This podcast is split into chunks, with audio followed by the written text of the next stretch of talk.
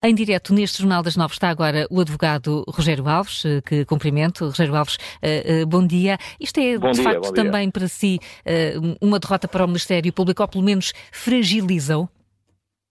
Bem, eu nunca coloco a questão nessa linguagem tipo futebolística, que é uma derrota ou uma vitória, ou que há 2-1, ganha o Ministério Público, ou 3-0, perde o Ministério Público. O que acho é que há aqui uma coisa que é mais importante.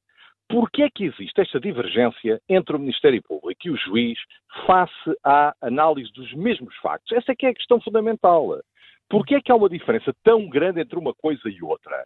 Essa é a questão fundamental e nós deveríamos, para debater no espaço público, conhecer os factos e também formar a nossa opinião.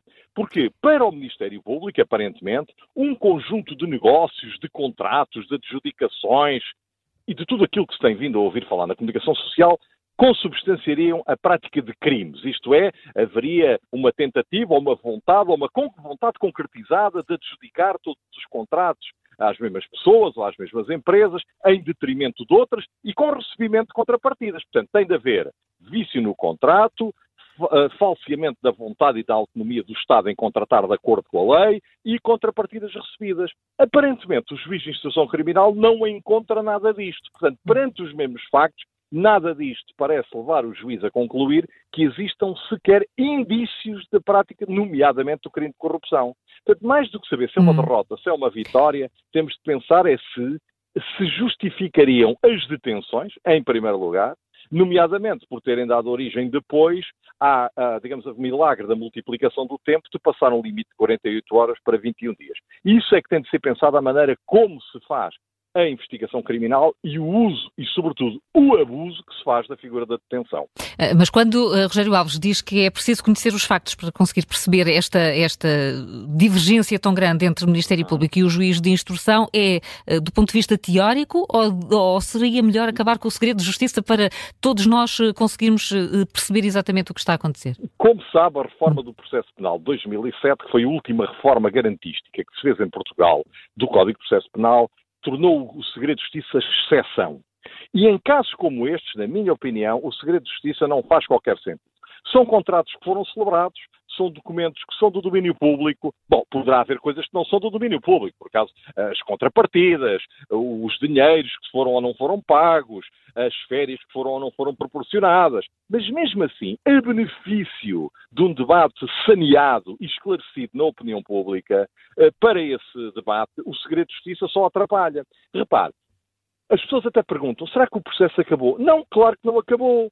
O que aconteceu foi que o juiz de instrução criminal entendeu não haver indícios de crimes. Agora a investigação continua, o Ministério Público pode ouvir quem quiser, mais quem quiser, recolher mais prova, recorrer da decisão do juiz, mas faça o aparato que foi feito e ao desfecho em que tudo desagou, até parece que o processo acabou. Hum. Porquê? Porque não se explica às pessoas qual é a dinâmica do processo penal e porque as detenções parecem um ponto de chegada e deveriam ser um ponto de chegada, mas muitas vezes são um ponto de partida quando tudo ainda é muito frágil e quando por isso mesmo a detenção é injustificada. Temos de refletir esta forma de iniciar muitas das investigações com detenções injustificadas. Porque mesmo que o juiz encontrasse indícios mais ou menos robustos da prática de alguns crimes, não teria por isso de mandar as pessoas para a prisão. Porque a prisão só se justifica se não houver outro modo, outra maneira, outra medida que garante que as pessoas não vão continuar a praticar os crimes, não vão destruir provas, não causam alarme social e não fogem. E hum. são casos residuais aqueles onde isto acontece. E, portanto, temos é de pensar a maneira como se faz investigação criminal e, porventura, fazer uma ascese, um jejum de espalhafato em benefício da eficácia. E à parte de toda essa reflexão e desse jejum eh, que, que, que propõe, a Procuradoria devia dar explicações perante até o impacto uh, público que este caso está a ter?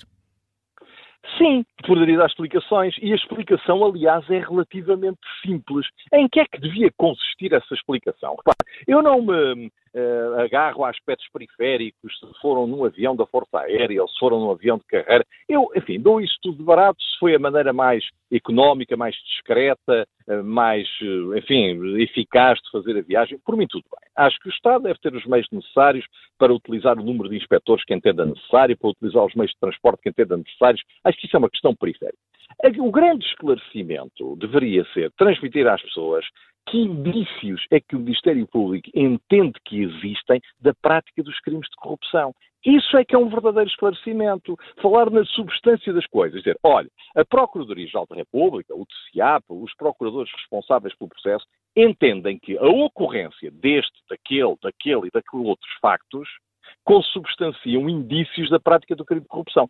Isso é que é um esclarecimento. O resto não é esclarecimento. O resto é falar sobre os assuntos, utilizar conceitos que muitas pessoas não entendem, que são genéricos, que são abstratos, que são aplicáveis numa miríade de situações variadas. O esclarecimento que se impõe é, tendo em conta esta enorme divergência entre a percepção e a análise feita pelo Ministério Público e pelo juiz de instrução criminal, o Ministério Público poderia explicar o que é ou quais entende serem os indícios da prática do crime, para que as pessoas formulassem elas próprias a sua opinião. E pronto, hum. depois há quem tenha a obrigação e o papel de decidir, que são os juízes, que são os tribunais. Muito bem, cada um no seu papel. Só que as pessoas, para formarem a sua opinião, também devem conhecer os factos. E depois ficam com a sua opinião e quem tem poder para isso e legitimidade democrática, que são os tribunais, decide o que têm a decidir. Rogério Alves, muito obrigada por ter estado connosco neste eh, Jornal das Nove, antigo obrigado, bastonário da Ordem. Um bom dia para obrigado. si, um bom dia, advogado, antigo bastonário, aqui dizer que se impõe um esclarecimento, é preciso, de facto, eh, conhecer eh, os, os factos que estão aqui para se perceber a dissonância entre a decisão de ontem do juiz de instrução e aquilo que pedia ao Ministério Público.